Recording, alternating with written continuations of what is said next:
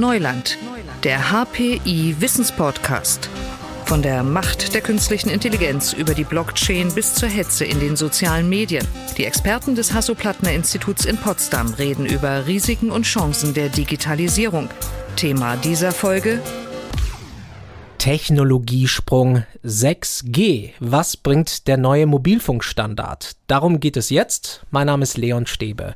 Und wir kennen es alle. Wir freuen uns, wenn unser Handy-Display 5G anzeigt. Das ist nicht überall eine Selbstverständlichkeit. Ärgerlich immer dann, wenn wir mal dringend eine richtig gute mobile Internetverbindung brauchen.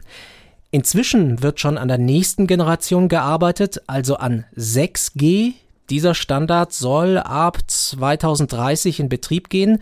Weltweit wird daran geforscht, auch hier am HPI und darüber spreche ich heute mit Professor Holger Karl. Er leitet das Fachgebiet Internet Technology and Softwareization am Hasso-Plattner-Institut. Schön, Sie zu sehen. Schönen guten Tag, Herr Professor Karl. Guten Tag, ich freue mich, dass ich da sein darf.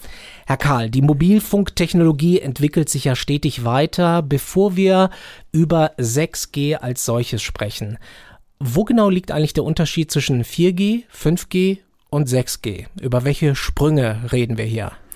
Wenn ich Ihnen das für 6G beantworten könnte, wäre ich ein schlauer Mensch, als ich das bin. Bei 4G und 5G ist der Sprung tatsächlich relativ klein. Wenn man historisch mal ein kleines bisschen zurückguckt, ähm, wir erlauben mir eine kleine Abschweifung zu 2G und 3G. Das waren Systeme, die tatsächlich den Begriff Generation sehr gut verdient hatten. Das waren Systeme, die sich substanziell unterschieden haben, die in ihrem Aufbau, in ihrer Zielanwendung, in ihrer gesamten Struktur sich erheblich verändert hatten. 3G zu 4G ebenfalls wieder ganz andere Architektur auf der Funkschnittstelle, ganz anderes Vorgehen. Es hatte ganz andere Ziele. Bei 4G war auf einmal das Internet entdeckt worden, dass das ja irgendwie ganz schlau ist, dass man vielleicht auch Daten übertragen kann und nicht nur telefonieren. Revolutionärer Gedanke für die Telekommunikation, sodass da sich sehr vieles geändert hat. Jetzt muss man sich allerdings klar machen, wenn wir nur alle zehn Jahre irgendetwas in einem Mobilfunksystem ändern würden, würde das Leute auch nicht sehr begeistern. Auch zwischen den zehn Jahren passieren ja Dinge. Das heißt, es gibt nicht das 3G-System, es gibt nicht das 4 oder das 5G-System. Die Standardisierung von Mobilfunksystemen geht in kleineren Abschnitten vor sich. Das wird über die sogenannte 3GPP, das Third Generation Partnership Project, organisiert, verwaltet, administriert, die in sogenannten Releases denkt. Releases passieren alle ein Jahr, anderthalb Jahre, vielleicht auch mal zwei Jahre dazwischen, die kleinere Abstufungen darstellen. Jetzt können Sie sagen, 4G ist ungefähr so, ein, so, eine Spanne von der 8. bis zur 13. bis zum 14. Release. Da kann man sich streiten, wie man 14 schon als 5G oder noch als 4G zählt. Aber da sind sehr, sehr kleine, na, sehr kleine auch nicht, aber relativ kleine Abstufungen dazwischen, die das System kontinuierlich weiterentwickeln. Und das ist bei 5G dann auch passiert. Tatsächlich ist 5G, wenn man irgendwo einen Marker setzen will, könnte man sagen, es ist die 15. Release. Es ist die 15. Version eines Mobilfunksystems. Und dem hat man dann das Schild 5G aufgepappt. Das macht sich gut im Marketing, das äh, ist äh, sehr, sehr plakativ darstellbar. Aber eigentlich ist es eine, an vielen Stellen eine kontinuierliche Weiterentwicklung von 4G gewesen. Es ist an Stellen, die man nicht unmittelbar wahrnimmt, die man als Endnutzer überhaupt nicht auf dem Schirm hat, doch ein radikaler Wandel gewesen. Und das, ist, das macht die Kommunikation, das macht das, das Reden über 5G ein bisschen kompliziert. Es ist einerseits so unter der Haube dramatische Umstrukturierungen gewesen. Es ist an Dingen, die man als Endnutzer sieht, naja, ja, es ist hier ein bisschen netter und da ein bisschen schöner und an einer Stelle auch ein bisschen weiterreichend oder vielleicht auch ein bisschen effizienter. Aber da hat sich gar nicht so furchtbar viel getan, wenn man jetzt auf den Endnutzer guckt. Das heißt, es geht nicht nur um den Transport von Daten, sondern es geht auch so ein bisschen um die Struktur dahinter. Es geht um beides. Es geht um die Struktur dahinter, sodass ich ein Mobilfunksystem effizient, einfach, strukturiert, flexibel betreiben kann. Wir müssen uns klar machen, die Mobilfunksysteme sind die kompliziertesten technischen Systeme der Menschheit. Es sind die größten Systeme, es sind sicher, vermutlich wohl die kompliziertesten, die wir je geschaffen haben. Und wenn Sie sich Standards zu den Systemen durchlesen, es sind tausende von Seiten. Zehntausende von Seiten, die kein einzelner Mensch beherrschen kann. Und an der Stelle eine sogenannte Systemevolution, System Architecture Evolution zu betreiben, war eine schwierige Aufgabe. Wenn Sie sagen, es geht nicht nur um den Transport von Daten, natürlich, es geht immer um den Transport von Daten. Wir transportieren sonst nichts, wir transportieren nur Daten. Aber in ganz unterschiedlichen Szenarien. Nochmal so ins 3G, 4G geguckt, es war Kommunikation zwischen Menschen. Sie haben das Handy in die Hand genommen, haben einen Anruf gemacht, das war 3G. 4G, ein Mensch hat auf eine Webseite geguckt. Und dann kam so langsam die Idee auf, Mensch, damit können wir auch noch andere Dinge tun. Das ist dann bei 5G populärer geworden zu sagen. Es ist einmal die sogenannte Massive Machine Type Communication. Es können Maschinen direkt mit Maschinen reden. Denken Sie an die äh, Fabrikautomatisierungsanwendung. Der kleine Fabrikroboter redet mit dem großen Fabrikroboter. Da ist kein Mensch im Spiel. Das ist eine ganz andere Anwendung. Das sind ganz andere Anforderungen, die ich da abdecken muss. Auf einmal werden Datenraten relativ unwichtig die bei einem Video angucken sehr wichtig sind, sind in so einer Situation unwichtig. Da ist Verlässlichkeit wichtig. Da ist auch sehr schnelle Reaktion auf ein sehr kleines Datenpaket ist wichtig. Sie drücken in der Fabrik auf den Notausknopf. Die Menge an Daten ist vernachlässigbar. Das ist ein Bit letztlich. Jetzt, jetzt anhalten. Aber das muss zackig gehen und das muss schnell gehen und das muss verlässlich funktionieren.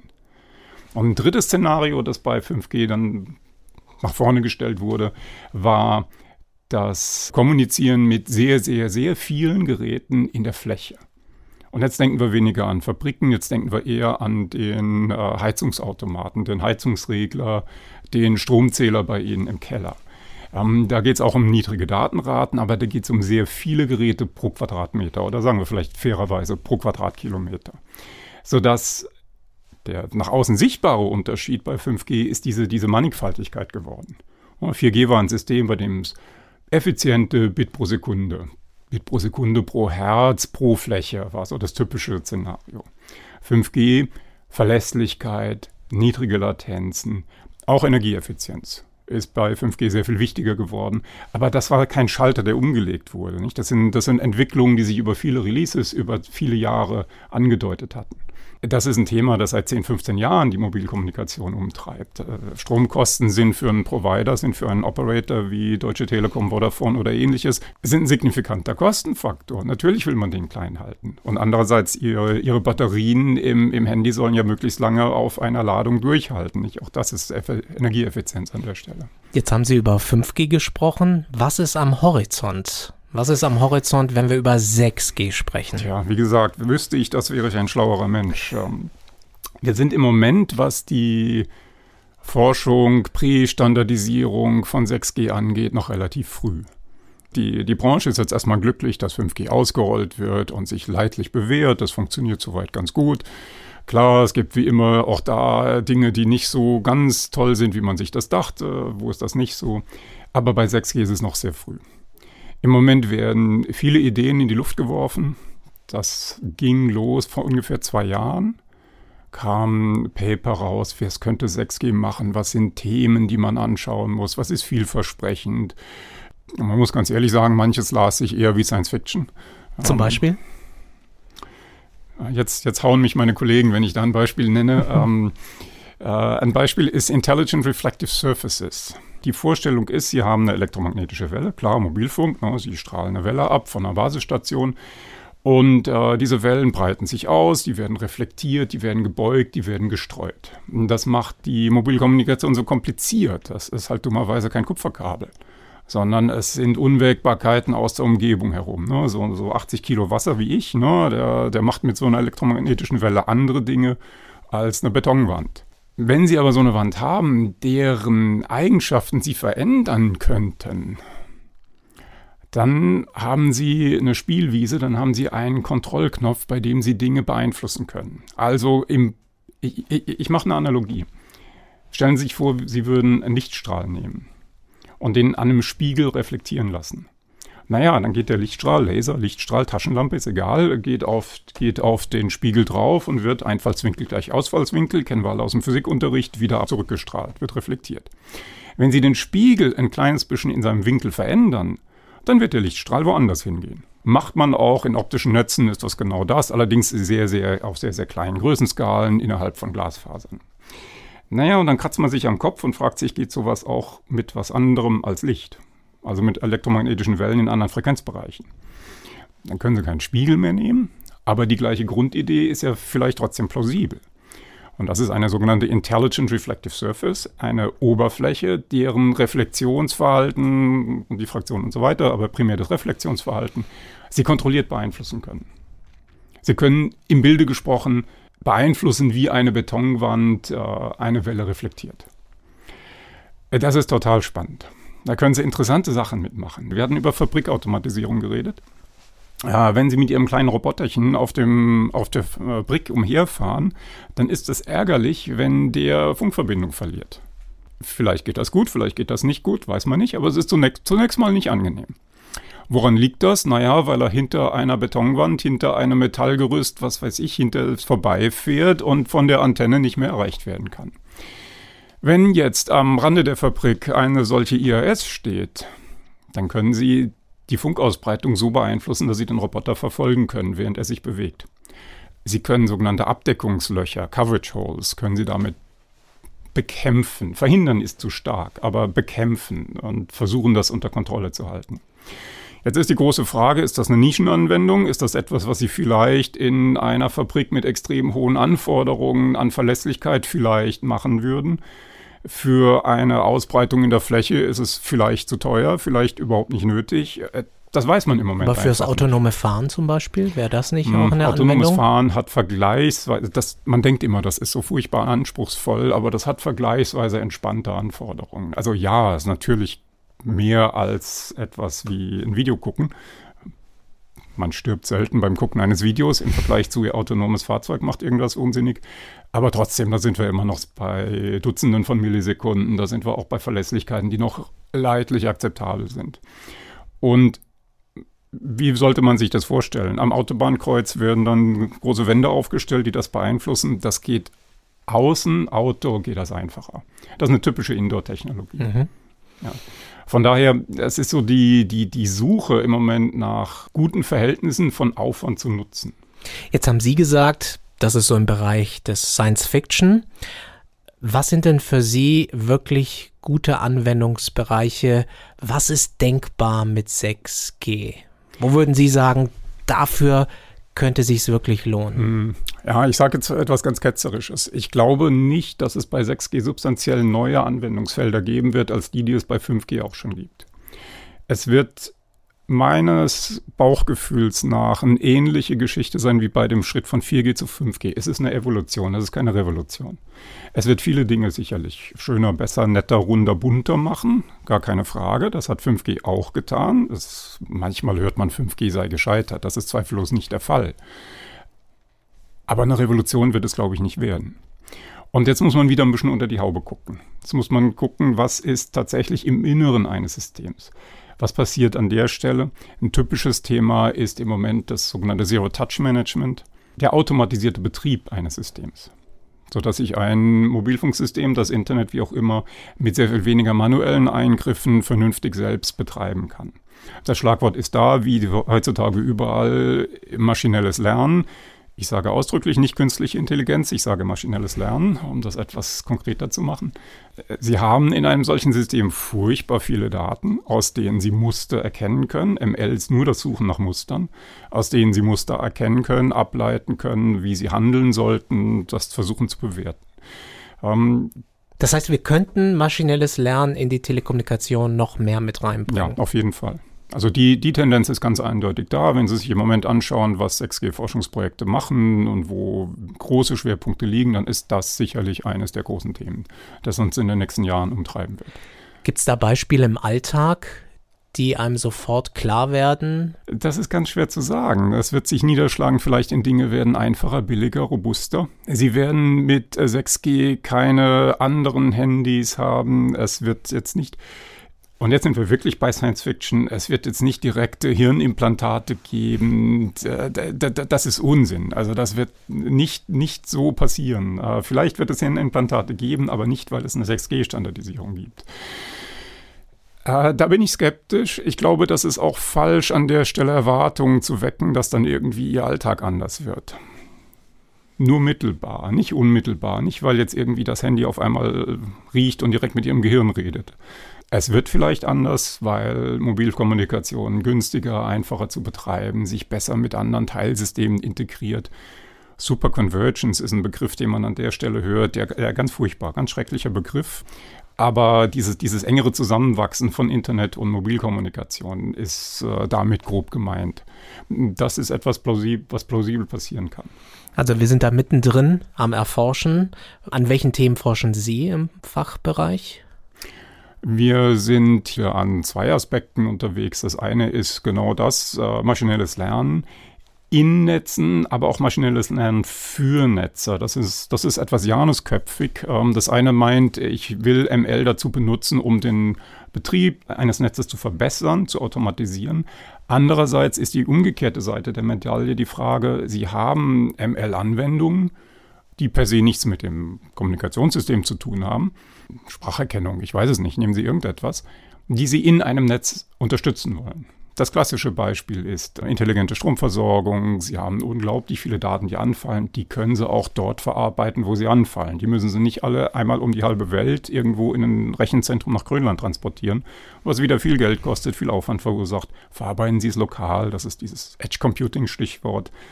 Da hat ML aber etwas andere Lastprofile, etwas andere Anforderungen, als es jetzt so eine klassische Edge Computing Anwendung wie, wie ein Game Server oder sowas hätte. Das ist, das ist äh, das Themenfeld davon. Und was ist dabei die größte Herausforderung für Sie? Was empfinden Sie da als besondere Herausforderung? Eine besondere Herausforderung ist tatsächlich, dass wir an diese Daten nicht rankommen. Inwiefern? Naja, ML lebt immer davon, dass sie Daten haben, aus, in denen sie Muster suchen können, in denen sie ihre Algorithmen ausprobieren können, in denen sie zeigen können, es wird besser oder es wird halt nicht besser, auch gut. Diese Daten existieren die sitzen bei den Mobilfunkbetreibern, bei den Internetbetreibern. Aber an die kommt man nicht ran. An die kommt die gesamte Forscher-Community gar nicht oder nur ganz schlecht ran, zumindest in Europa. In den USA ist es auch nicht gut. Da haben die chinesischen Kollegen einen massiven Standortvorteil, da sie dort an Nutzerdaten, die ein Mobilfunkbetreiber gesammelt hat, viel, viel leichter herankommen. Das ist für uns schwierig und es ist zu Recht schwierig. Es ist ein problematisches Thema.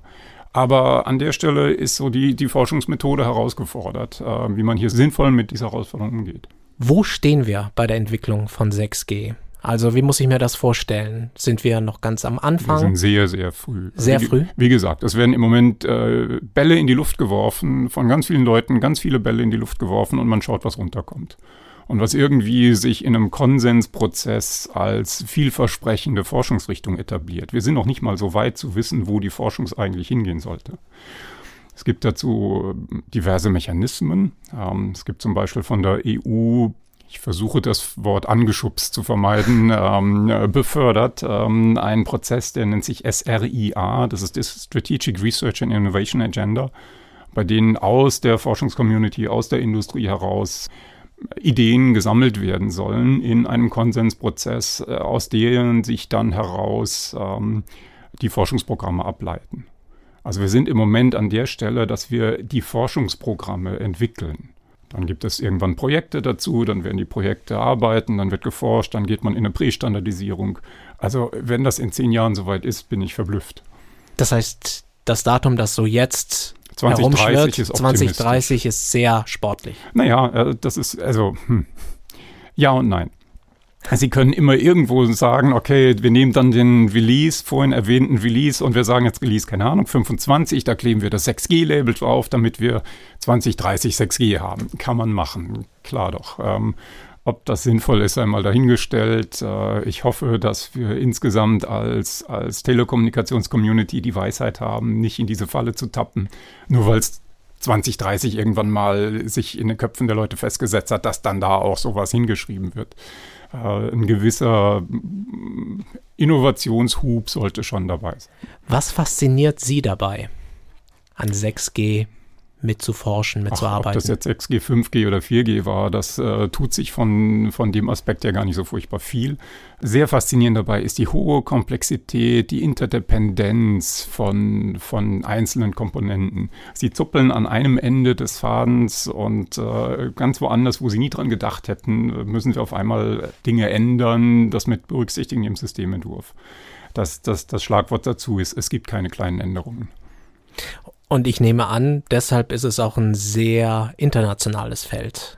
Es ist deswegen ein sehr internationales Feld, es ist aber auch deswegen ein sehr internationales Feld, weil Standardisierung unausweichlich ist. anders als in vielen anderen Branchen müssen sie stark auf Standardisierung abheben. Sie haben nichts davon, wenn Sie ein deutsches Mobilfunksystem entwickeln würden, mit dem Sie nur in Deutschland telefonieren können.